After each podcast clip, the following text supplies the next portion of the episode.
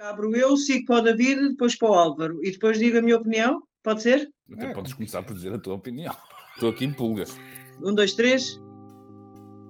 Viva! Bem-vindos a mais uma edição da Coligação Negativa. Estamos aqui reunidos com muito espírito negativo. O David Pontes. Olá, David. Olá, Ana. Ana e Fausto Vitório. Pá, não me esqueças. Álvaro, Ruben Martins, como é evidente. Exatamente. Também. E mais de 17 ouvintes. Viva Álvaro. Álvaro Vieira. Viva! E o nosso Ruben Martins, como sempre, que está aos comandos. Olá, Ruben, estás bom? Viva, Ana! Ah, Viva! Bem, então isto hoje vai, vai dar, que foi um fim de semana uh, mesmo esticadinho, esticadinho, esticadinho. Para resilientes. Foi um fim de semana para resilientes, foi. Mas pronto, aqui estamos. Rui Rio contra as previsões de quase toda a gente, incluindo as minhas, ganhou o PSD por 52% contra 48% de Paulo Rangel, o que o torna bastante mais reforçado para as legislativas de 30 de janeiro. Faço aqui uma meia-culpa. Eh, eu julgava que Rangel ia ganhar e julgava há muito tempo. Rio, de facto, mostrou uma coisa entre outras coisas que mostrou, mas eu posso falar disso mais à frente, entre outras coisas que estas eleições revela, revela que militantes do PSD já não obedecem como obedeciam aos líderes do aparelho. Isso, de facto, é uma, uma grande alteração eh, que estas diretas revelaram. Não sei se é essa a tua opinião, David, mas eu também acho, acho que há outra coisa que provocou a derrota de Paulo Rangel, e que é o chamado elefante no meio da sala. Opa, oh, ah, não me digas que era isso que eu ia falar e que tu tens a coragem de falar? não é coragem. Não, nós estamos, vamos, nós não sei se vamos falar da mesma coisa. Eu acho que o PSD não, está preparado para um líder que se assume como homossexual. Oh, Ana, obrigado, porque essas eram umas questões que eu endereço. Acho de uma profunda hipocrisia que um país inteiro consiga comentar os resultados destas eleições sem nunca fazer referência a isso. Também é acho, concordo eu, contigo eu aguardava... É o peixe salazarista, sabes? Nós ainda somos aquele peixe salazarista que não quer enfrentar o elefante na sala. E eu acho que isso pesou, obviamente. Acho que isso tenha uh, peso num, num, determinado eleitorado tradicional, mas não tenho qualquer ideia de qual é o volume desse peso. Isso eu não tenho. Até porque, como nos recusamos a discutir isso, se torna mais difícil perceber. Mas devo-te dizer que aguardava mesmo, depois de ter visto um bocadinho as coisas no fim de semana, por chegar à coligação negativa e a ver, epá, ao menos a gente discute. ao menos a gente discute, eu acho que sim. Eu digo uma coisa, eu passei a noite de sábado na sede onde o Rangel tinha instalado o quartel-general para assistir aos resultados, que era um, foi um hotel em Lisboa, e, e olha que falei com muitos apoiantes de Rangel e eles estavam muito convencidos, a maior parte daqueles com que eu falei, de que este fator tinha sido decisivo. E mostraram mensagens de Facebook de, de militantes do PSD, contaram histórias pessoais do, do pai e do sogro que votaram Rangel, mas que não queriam votar, votaram Rangel por serem amigos do apoiante, ou por serem amigos, por serem da família do apoiante, mas que não queriam votar, e eles estavam absolutamente convencidos, os apoiantes de Rangel, de que isto, de, alguns apoiantes de Rangel, não falei com todos, como é óbvio, falei com alguns que estavam no hotel, de que isto seria, teria sido um fator determinante e que Portugal não está preparado para ter um líder homossexual num grande partido, que é um partido de direita, que se assuma, porque Rangel é o primeiro líder político a assumir-se como homossexual. Eu confesso uma coisa, eu pensei que este problema estivesse ultrapassado, sinceramente, e, e, e, e voltava, remetia-me para 2005. Houve um boato criado à volta de uma alegada falsa homossexualidade de Sócrates em que o país quase estava convencido que José Sócrates era homossexual. O próprio José Sócrates acabou por, não queria inicialmente desmentir, porque achava que era parvo desmentir, mas depois acabou por dizer e denunciar que havia esse boato em curso. Foi uma campanha negra que foi feita contra José Sócrates. José Sócrates ganha com maioria absoluta. E eu, que vi muita gente naquela altura convencidíssima que José Sócrates era homossexual, a votar e a dar-lhe a maioria absoluta. Eu pensava, na minha ingenuidade, que esse problema estava ultrapassado em 2005, mas não está, não está. E para já José Sócrates era do PS, embora montanhas de gente de direita que votou nele, que não queria Santo Pedro Santana Lopes, nós sabemos isso, conhecemos muitas pessoas de direita que fizeram isso, votaram em Sócrates, mas e, de facto houve o desmentido de Sócrates, não é? Houve, o Sócrates denunciou que havia um boato. Neste caso, aquela, aquela coragem que elogiámos em Paulo Rangel de ter assumido a sua homossexualidade de uma forma absolutamente clara antes da campanha interna, isto provavelmente, este país ainda é conservador, ainda não está preparado, ao contrário de uma grande parte dos países europeus para isto. Álvaro, já sabemos a opinião não, do David, a não, tua. Não, não, não, não, não podia estar uh, uh, mais em desacordo. Acho que é, é, só posso fundamentar a minha opinião no achismo. Uh, não me parece que tu também possas fundamentar a tua noutra coisa, mas acho que não. Acho que não foi assunto, acho que não foi por aí que Rangel uh, perdeu. Acho que uh, aquilo que se passou foram outro, até porque vamos lá ver. toda a gente sabe que aquilo que o Facebook nos mostra não é a realidade, é o, é o nosso algoritmo, etc. mas não me parece de todo que tenha sido uma questão muito presente. Ouvi algumas alusões a isso em fóruns da TSF e da Antena 1, mas de pessoas que, enfim, à margem do sistema e que não eram pessoas com um nível de, de politização. Mas tu achas que isso não ser... teve influência, Álvaro, no eleitorado do PSD, no pessoal que foi votar às diretas, que não, era, não eram os líderes do aparelho partidário, era toda a gente, aliás, não obedeceram aos líderes. Ora, Como... e, e, quantos não terão votado uh, pela coragem de, de Rangel o assumir? Uh, é tão simples como isso. Consegues quantificar esse efeito? Também não consegues. Eu não consigo quantificar esse efeito. Eu acho é que, isto é, estamos num programa de opinião, não é? Eu acho que esse efeito, acho que essa questão pesou. Eu acho que essa questão pesou e, e, acho, a partir de ter falado com várias pessoas que me deram casos concretos e mostraram casos concretos onde a homossexualidade de Rangel era tratada de forma pejorativa nas redes sociais, Olá. em grupos do WhatsApp, etc. Mas também, tiveste, mas também tiveste tratado de forma positiva pela coragem, como. Pelo sistema mediático. Que, o que é mas essas pessoas que, que o trataram de forma positiva pela coragem votaram nas diretas ou eram do PS? Não sei, mas, mas como, é, como é que, em que é que te baseias para dizer que umas votaram e outras não? O mesmo que tu te baseias para dizer que isso não teve importância nenhuma. Bem, nas nossas próprias opiniões, que isto é um programa de opinião. Vocês claro, não se vão entender claro. e agora eu vou desentender-me. David Pontes, força aí. Então, deixem-me tentar desentender. Eu, ao contrário da Ana, não estive nos aerópagos aí da, da, da, do, do, dos, dos sociais-democratas, estive mesmo para ali por Bragança e tive o cuidado de perguntar neste fim de semana a algumas pessoas, uh, eleitores ou, ou gente que conhecia eleitores, se isso era, porque achei que era interessante. O, o, o que me perturba neste assunto todo é, é, nomeadamente, para o resto do panorama mediático, achar que isto não é assunto. Isto é que me perturba mais do que saber o peso determinante que ele teve ou não. Eu estou contigo, Álvaro, não sei o peso que teve. Não sei mesmo o peso que isto teve. Acho que é só mais um fator. O que é que eu acho? Acho que se calhar há outros fatores mais importantes que expliquem a, derrota do Rangel, mas acho que isto ajudou e contribuiu para que, para que os números, eh, que, apesar de tudo não são uh, desastrosos, estão ali na margem de, de quase ali, epá, não há um empate, mas, há, mas ele teve próximo. Agora, há toda essa ideia que se construiu de que aquilo estava ganho, de que Rio estava derrotado.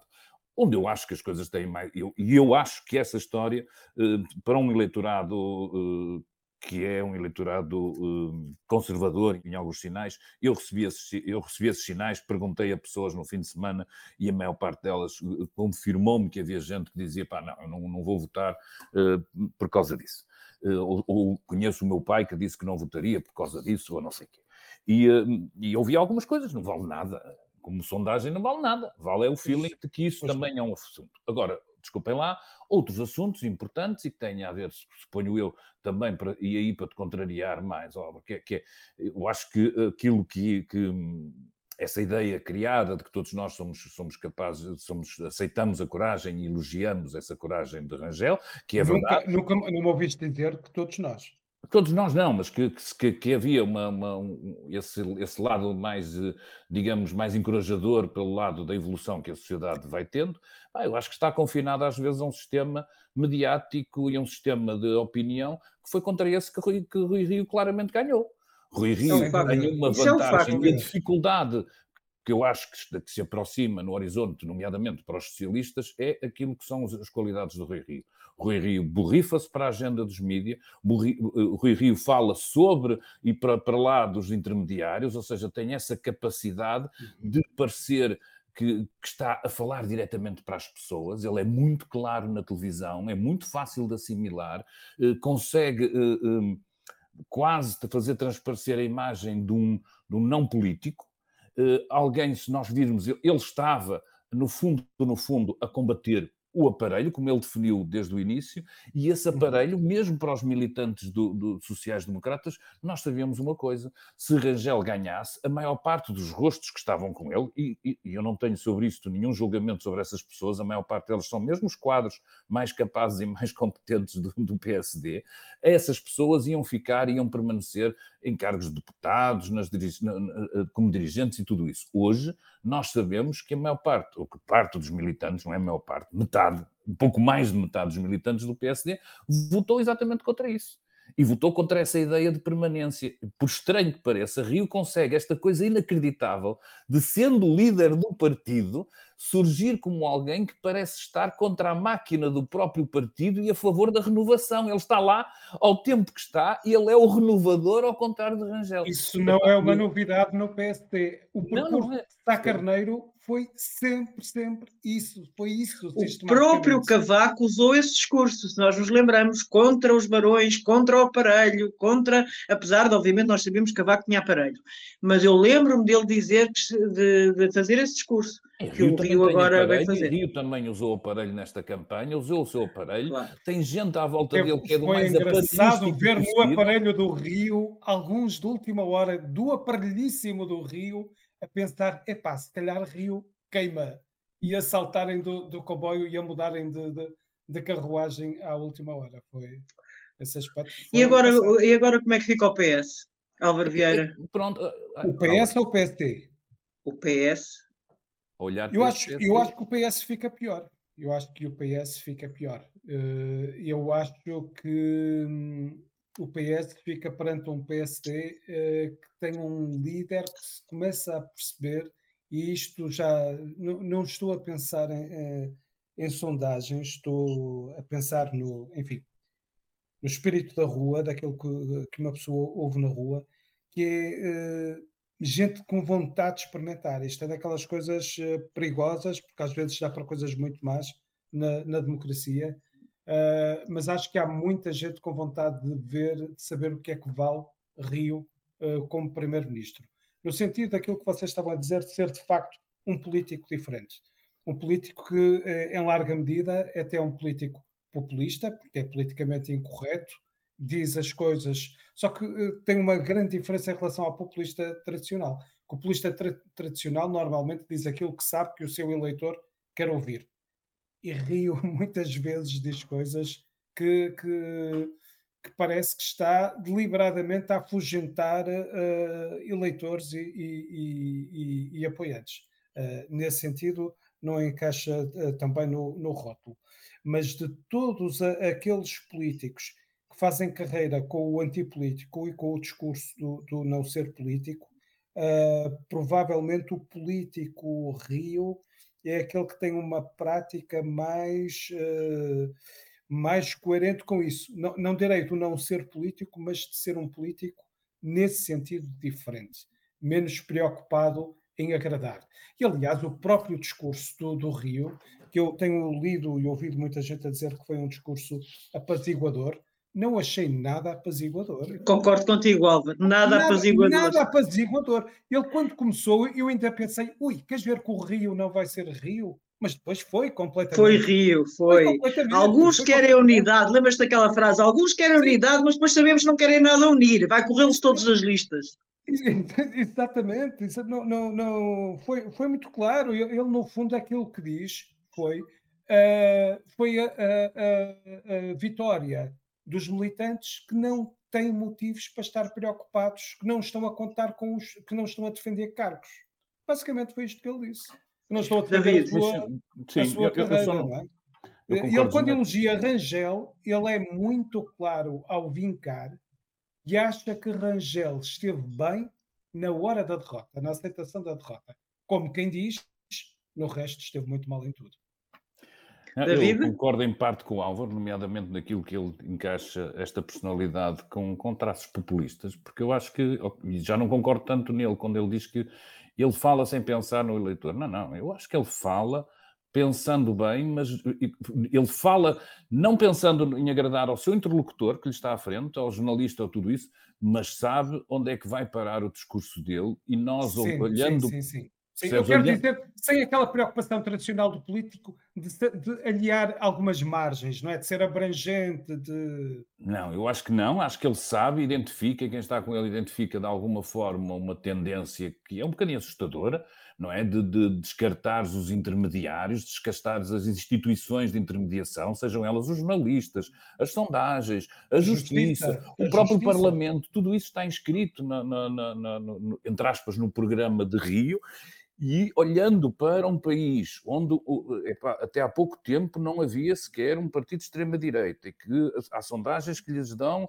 epá, valores que dão, não, não estando eu a querer dizer de maneira nenhuma que Rui Rio está uh, afinado uh, ou, ou tem alguma coisa a ver, neste caso, com o Chega, mas afina em algum diapasão por determinadas é tendências que é eu identifico na sociedade e que eu julgo que estão neste momento a, a provocar uma grande dor de cabeça no PS. Ou seja, enquanto o Rangel era muito mais fácil de encaixar Sem na dúvida. lógica direita-esquerda, e ele está lá com os, com os, homens do Passos e essas coisas todas que seriam extremamente fáceis de usar uh, para o PS e de, e de puxar até por, por, por, alguma, voltar a puxar por alguma união de esquerda, uh, no sentido de afastar esses próceres da direita, não, não, não, não. No caso de Rio é mais complicado e, o, e, e, e depois há uma coisa terrível que eu acho que, que foi acontecendo, que é que, que já não tem nada a ver com as qualidades de um e do outro e que tenha a ver com um sentimento geral de cansaço das pessoas. As pessoas obedecem a ciclos mais curtos, estão habituados epá, a ver as mesmas figuras há algum tempo à frente do governo e eu acho que Costa cometeu um, um erro que ele não, involuntário, eu acho que não foi não foi um erro, eh, não foi, não foi algo deliberado, não era essa a intenção dele, mas acabou por cometer um erro terrível eh, que este fim de semana assim também me dá para falar, que é Costa não quis remodelar antes das autárquicas as sondagens davam-lhe um bom, davam-lhe um bom elan, eh, epá, não, não, tinha grandes razões, estávamos a dois anos do fim da legislatura, de legislatura ele faria eh, as, eh, as, as, as, autárquicas, aprovava o orçamento e a seguir fazia a remodelação. É a minha convicção, não tenho sobre isso, obviamente, o, o António Costa não me passou a sua agenda, mas é um bocadinho a ideia que eu tinha que ele ia fazer. Mas eu concordo contigo, David. Ao não passar, foi o grande passar, erro de António Costa ao não passar, ao não fazer, ao não ter, ao ter caído com o orçamento, com a rejeição do orçamento, ele não se livrou de pessoas como o Cabrita, epá, como outros ministros que estão muito mal vistos e que as pessoas não lhe vão perdoar isso hoje. E aquilo que Costa não é ele, sequer em alguns casos, é essa ideia que ajuda, que, que, que fica construída de que Costa nunca quis, nunca, os, nunca teve sequer intenção de os mandar embora, algo que as pessoas uh, uh, identificam como arrogância por parte do primeiro-ministro. Pois, eu acho que Costa chegou tipo a uma é? altura, acho que não é de agora, mas já chegou a uma altura há algum tempo daquela doença que um ex-ministro dos negócios estrangeiros britânico que é médico também, escreveu uma vez numa revista científica um texto giríssimo sobre a doença do poder. Ele dizia que o poder afetava as pessoas quase a nível mental, que deixavam de ouvir os outros, eh, tornavam-se, nomeadamente o deixar de ouvir os outros, que é uma característica do poder muito grande. E é uma espécie de fenómeno de ubris, pronto. De, e acho que António Costa, são seis anos, não é? É muito tempo, já está há muito tempo no poder e criou, na realidade, todos os, os primeiros ministros que tiveram muito tempo no poder criaram este fenómeno deixaram de ouvir os outros, uh, bastava lembrar Sócrates, lembrar Cavaco, lembrar. Okay, oh, Ana, eu aqui ainda por cima acho que é mesmo uma questão quase cerebral de timings que ele tinha programado e que de repente com a rejeição é, do. Ele, ele, Mas a questão da arrogância, a questão de se achar, ele, é? de se achar um super-homem, eu acho que Costa achou-se um super-homem e infelizmente ao lado dele deve ter pessoas que lhe dizem que ele é absolutamente fantástico e um super-homem e essa parte é a parte que o poderá, eh, enfim, eh, prejudicar eh, nos próximos tempos. Ele perdeu a iniciativa, ele, ele teve o azar de ter a presidência da, da, União Europeia, seria um bocado incompreensível que fizesse a revisão nessa altura, e teve coisas que aconteceram durante a, presidência que, que desgastaram imenso os ministros. E quando, quando, quando ele passa a poder, tinha uh, os comentadores, tinha toda a gente a exigir-lhe a, a remodelação. E um primeiro-ministro não pode remodelar quando lhe estão a exigir. Não pode porquê? Oh, Álvaro, eu por acaso discordo uma coisa. Essa... No, num ano com, com autárquicas logo a seguir. Não, o, o Álvaro, discordo inteiramente. E há um primeiro-ministro, que foi o primeiro-ministro que teve duas maiorias absolutas, chamado Aníbal Cavaco Silva, que remodelou quando lhe pediram a remodelação. Eu acho que isso, eh, Cavaco Silva, que é uma enfim, é um político com que eu não tenho grande apreciação, mas do ponto de vista da estratégia política sabia mais a dormir do que muita gente acordada. Claro que agora, como Presidente da República, disse coisas que ficaram na memória lá das pensões, que não chegavam para comer e mais não sei o quê. Mas em termos, eu lembro-me de Cavaco remodelar a Leonor Beleza como Ministra da Saúde, remodelar quando isso era pedido. Eu, sinceramente, lembro perfeitamente, ok, está bem, já estou muito idosa, eu sei. Cavaco fez algumas remodelações com que ninguém contava, com que ninguém contava da noite para o dia. Eh, Mas ah, fez remodelações com que se contava, com os ministros que eram. Oh, ele, ele percebia quando os ministros ficavam. No, no, caso de beleza, não, não sabes se não foi um pedido, uh, se não foi mais um definitivo, irrevogável pedido para sair também às vezes essas coisas juntam-se, mas também repara lá, eu não tenho dúvidas que naquele tempo o Cavaco perceberia o desgaste do Eduardo Cabrita. Sim, Ou se calhar para o fim já não percebia. Mas pronto, eh, é o que é. Vamos passar, é, vamos continuar nesta, ou vamos começar ao... Se, interdependências que se compreendem mal eh, e que dão mau aspecto. É isso, vamos passar ao Congresso do Chega, Portanto, tivemos este fim de semana um reforço grande do PSD, sem dúvida, porque Rui Rio não queria este, este congresso nem estas diretas, mas uh, acaba por sair daqui com ela que ele não queria. Enfim, há contradições na vida que são interessantes. Uh, e o Congresso do Chega decretou, André Ventura decretou que o PSD não é de direita, a direita é o Chega, e foi recordar uma frase que nós nascemos todos antes do 25 de Abril, menos o Ruben. Álvaro, tu nasceste antes do 25 de Abril, por acaso agora estou com dúvidas. já tinha, uh, ao contrário da Freitas do Amaral, que dizia que só ganhou consciência política aos 30, eu aos quatro já era um homem politicamente formado. a verdade é que André Ventura foi aquela frase fantástica um, fantástica, no sentido irónico, famosa de Salazar, Deus, Pátria e Família, e ele acrescentou-lhe trabalho. trabalho. David Pontes, o que é que se te oferece dizer sobre o Congresso do Chega, onde André Ventura foi buscar para vice-presidente o homem que o desautorizou há uma semana, José Pacheco dos Açores? Pá, pois, de fazer parte da negociação. Não sei, eu cada vez mais acho que se calhar só, só nos curaremos disto quando se elegerem três ou quatro pessoas para para, para, para estarem na primeira fila a, a, falar em nome do Chega, mas porque o resultado final sempre destes fins de semana é de perceberes quase que aquilo é um, apesar de ter ali umas pessoas a bater palmas e a dar uns urros, é um partido de um homem só. Eu não conheço mais nenhuma figura, tirando lá o famoso ideólogo dele que eu acompanho normalmente, que responda pelo Chega e que consiga ter um, um discurso articulado, mesmo para dizer normalidades como essa frase do, do Estado Novo, mas consiga ter um, um, discurso articulado. E eu não sei, mais uma vez, se o efeito Rui Rio eh, não vai também eh, atingir o Chega. Ou seja, se esta ideia dos descamisados do Rui Rio, que vão renovar o próprio Partido Social Democrata, não serve como tampão aos descamisados do Chega, que muitos deles eram provenientes do PSD, que encontraram uma hipótese de carreira política nesta, neste grupúsculo. E pá, é isso que eu digo, é, é evidente que cada vez mais uh, o partido irá andar a navegar em algumas das piores inclinações em termos de, de, ideia simplista de resolver a política, com essas ressonâncias ainda por cima um bocado bafiantas de um passado em que a maior parte das pessoas já nem sequer tem contacto com ele, mas que já deve dar para construir uma imagem mítica uh, acerca de, do que é que significava a trilogia Deus, Pátria e Família.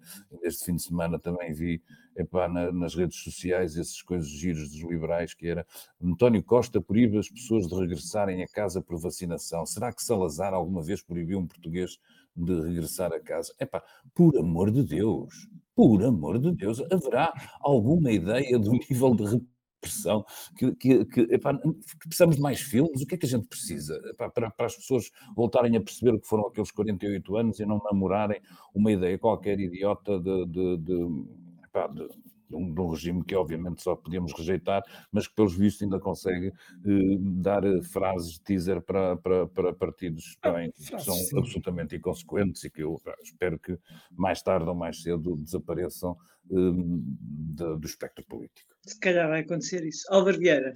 No caso do Chega, acho que uh, aquilo que temos ali é uma necessidade de uh, Ventura se deixar de chocar e de dizer coisas uh, chocantes, esvazia-se como um balão. E, e, nesse, e nesse aspecto, sim, paradoxalmente, somos bem capazes de ter em Rio o dirigente do PSD que lutava para o deslocar para a esquerda a fazer aquele uh, papel de tampão à direita que o CDS deixou de ter competência para, para desempenhar. Uh, porque, de facto, estas características anti-sistema de, de, Rio esvaziam um bocado o Chega, o, o, o discurso do Chega. O que é que resta uh, ao Chega?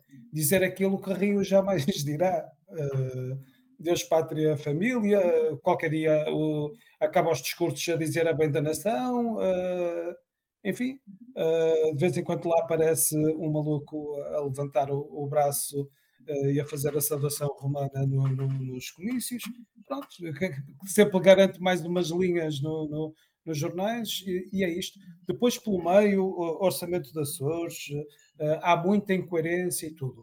Tanto melhor, em, em, aquela incoerência que seria fatal e que mata um político do, do, do, regime não é fatal, não causa grande moça aventura, porque a sua clientela não é uma clientela a de nicho, quero dizer, a de nicho, não, não é uma clientela muito sensível, é taxismo-leninismo. Uh, quer, quer eu ouvir aquelas coisas o, Mas achas que querem ouvir o é mesmo que o discurso dos vivas a Salazar? Eu aí tenho as minhas dúvidas. Acho que quanto mais Ventura Secular também a Salazar, mais desce é no não é, seu, é, não, mesmo não, no taxismo-leninismo. Não, não são todas iguais, não são todas iguais, não é? Uh, há um grupo que seguramente uh, aprecia, uh, mais, se calhar até mais pelo choque uh, mais pelo disparate uh, do que mais por aquilo que tem de agressividade uh, e, e, má educação, má educação política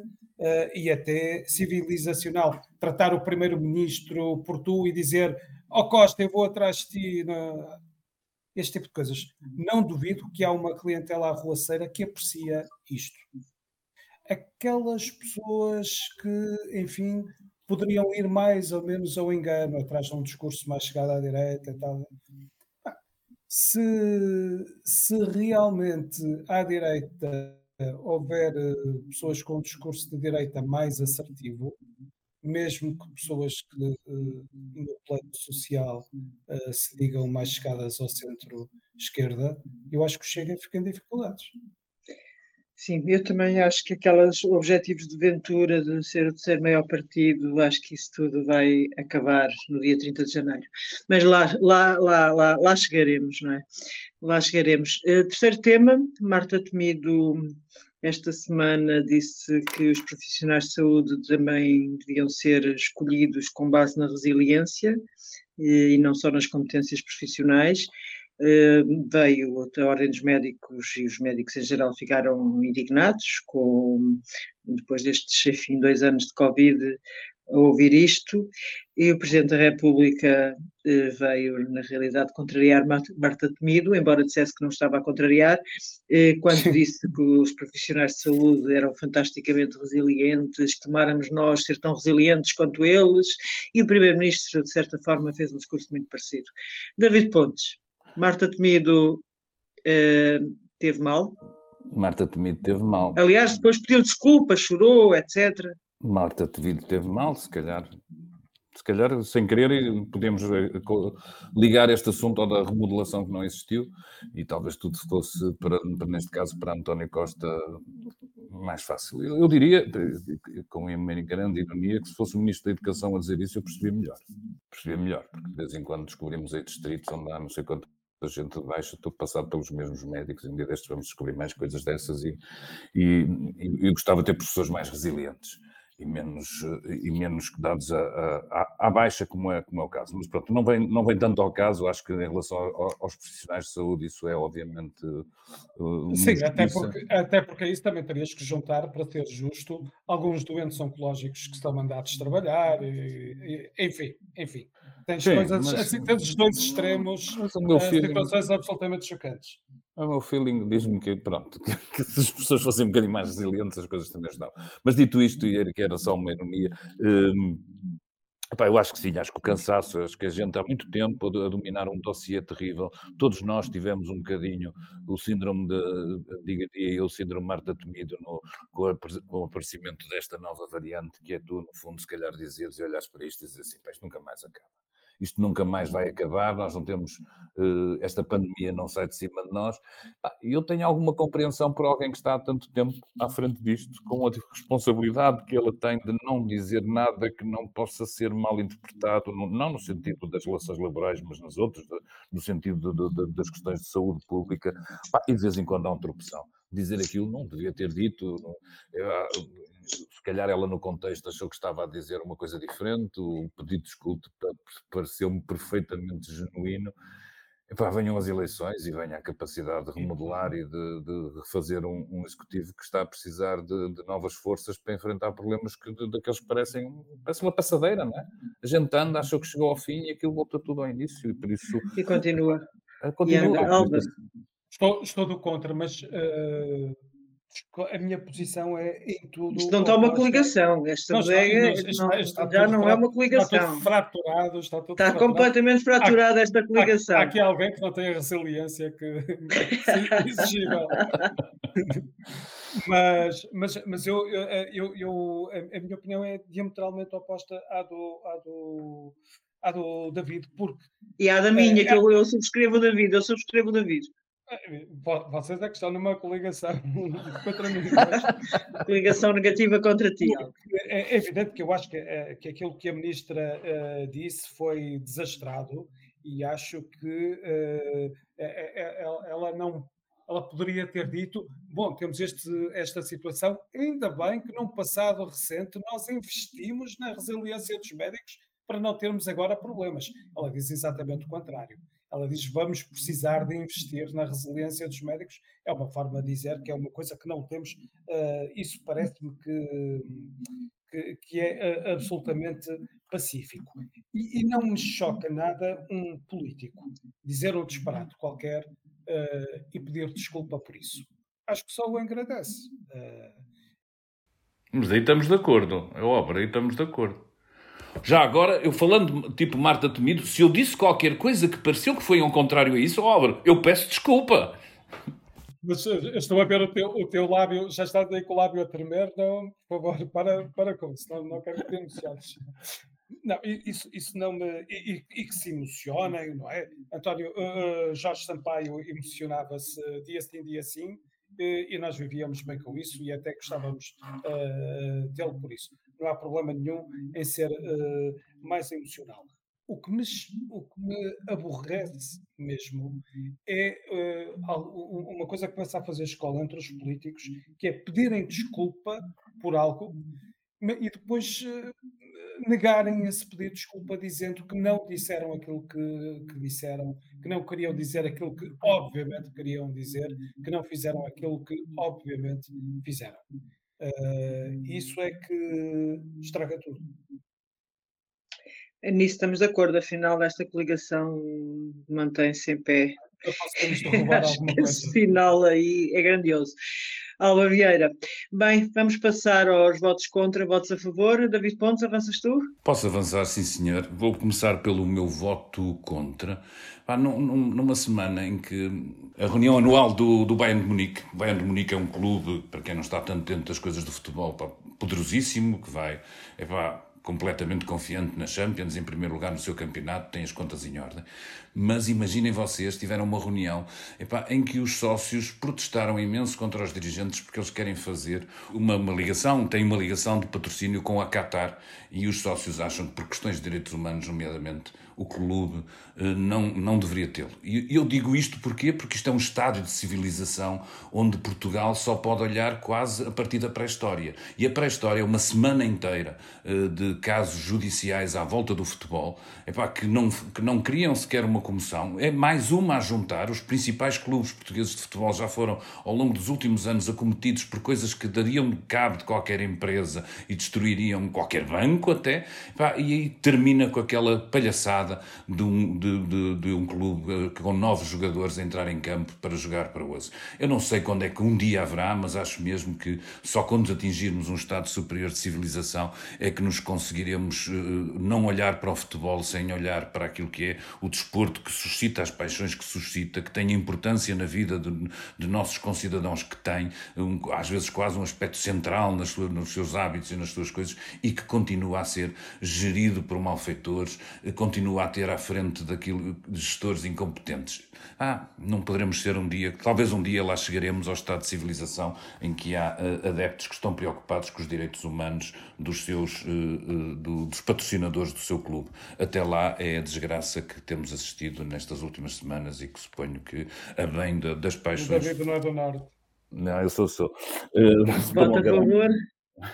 O meu voto a favor vão para as 600 manhãs que o Ruben Martins pá, no seu P24 ah. é dentro de casa. Oh, então o nosso voto a favor de todos. É Quer dizer, o meu também é, pronto. pronto. Aqui há uma coligação. É uma Sim, coligação. É, é. O P24, que é o programa de arranque, eh, das, o, o, programa eh, de arranque das manhãs do, do público, epá, com, com, com, com a abordagem a um dos principais temas da atualidade e com algum pescar de olhos àquilo que tem a nossa edição, completou 600 manhãs. Isto é qualquer coisa já inolvidável e por isso, epá, o meu, o meu voto positivo dentro de casa e o nosso Ruben está de parabéns. É, as garrafas de champanhe. Pela sua resiliência. Eu sim, este sim, resiliente. E talento, e talento. O meu voto a favor é o Ruben Martins, o P24, portanto já disse que me coligava. O meu voto contra é que anda aí uma enorme euforia à volta do novo governo alemão, e eu percebo porquê. O acordo prevê algumas coisas caras à esquerda. Eh, o governo é liderado pelo SPD, que é o partido irmão do PS em Portugal. Uh, temos objetivos ambientais, também uma coligação com os verdes e com os liberais. Os objetivos ambientais são, vão muito mais à frente, são muito mais revolucionários do que os de Angela Merkel. Há a legalização da cannabis, que é uma coisa que já se fala há anos em Portugal e, e, e nunca mais avança. Há o voto aos 16 anos, há várias novidades muito interessantes, mas depois eu não tenho confiança nenhuma no Ministro das Finanças, nem no próprio chanceler que deu suficientes entrevistas relativamente à alteração das regras do déficit da dívida europeias. E isso é fundamental para nós, Portugal. O nosso Primeiro-Ministro aí tem estado bem, nós que lhe fazemos tantas críticas. Eu reconheço que António Costa tem sido uma das pessoas na Europa que mais batalhado tem para a alteração da, dos tratados. Não é bem a alteração dos tratados, é uma modificação, porque neste momento as regras do déficit da dívida, que são draconianas, são feitas para economias que não a nossa, são feitas para a economia alemã, que é 3% do déficit e a dívida a 60%. Disparou com a Covid e estão suspensas. Mas o Olaf Scholz quer rapidamente as voltar uh, e com, a retomar. E com o Ministro das Finanças que tem, que é o ortodoxo. Portanto, eu acho que isto vem em termos difíceis para a Europa, uh, em termos de. Uh, quer dizer, não é só o António Costa não está sozinho, a França também defende a alteração, a Espanha também defende essa alteração. Portanto, há vários países a defenderem. Mas a Alemanha, no fim, é conta. E eu, isso deixa-me bastante preocupada. É, para aí vai o meu voto contra. Pois o, o, o SPD preocupa-nos um bocadinho, não é? É o partido que é certo que deu o Willy Brandt, mas também deu o Gerhard Schröder, e, e recordo que no, numa altura em que andávamos todos muito entretidos a fazer tirar ao alvo no Schäuble, uh, tínhamos o, o, Sigmar Gabriel, o então líder do, do SPD, uh, ah, com um a dizer mata e o outro a dizer esfola. Exatamente. Em relação aos países incumpridores do. Tens toda do a razão, Albert. Uh, portanto, por aí não, enfim, não, não, há descanso nenhum. Uh, o meu voto contra uh, é o, o limbo em que se encontra o programa GTI. um programa dedicado aos automóveis, às novidades e, e acrescentaria e às antiguidades do mundo automóvel, que até agora passava na TVI e que agora, uh, enfim, penso que haverá uh, uh, probabilidades de regressar com a CNN Portugal. Espero que sim, porque é um programa, ou tem sido um programa vagamente inspirado naquela estética e naquele estilo do Top Gear, mas que depois com a cultura geral eh, do Rui Pelejão e com o sentido de humor de, de, toda a equipa. É muito mais do que um programa sobre, sobre automóveis, é um programa sobre Portugal, a nossa gastronomia, a nossa restauração, as nossas paisagens, nossa, as nossas estradas e que tem feito muitíssimo pela divulgação de todo o país e muito em particular da Brabás. Bem, Obrigada, David Pontes. Obrigada, Álvaro Vieira. Obrigada, Ruben Martins. E viva o Ruben Martins. E a coligação obrigado, negativa volta na próxima segunda-feira. E cá estaremos os três com muito espírito negativo e, e algo positivo também. também. Para contrabalançar. Até lá. Tchau. Até lá. O público fica no ouvido.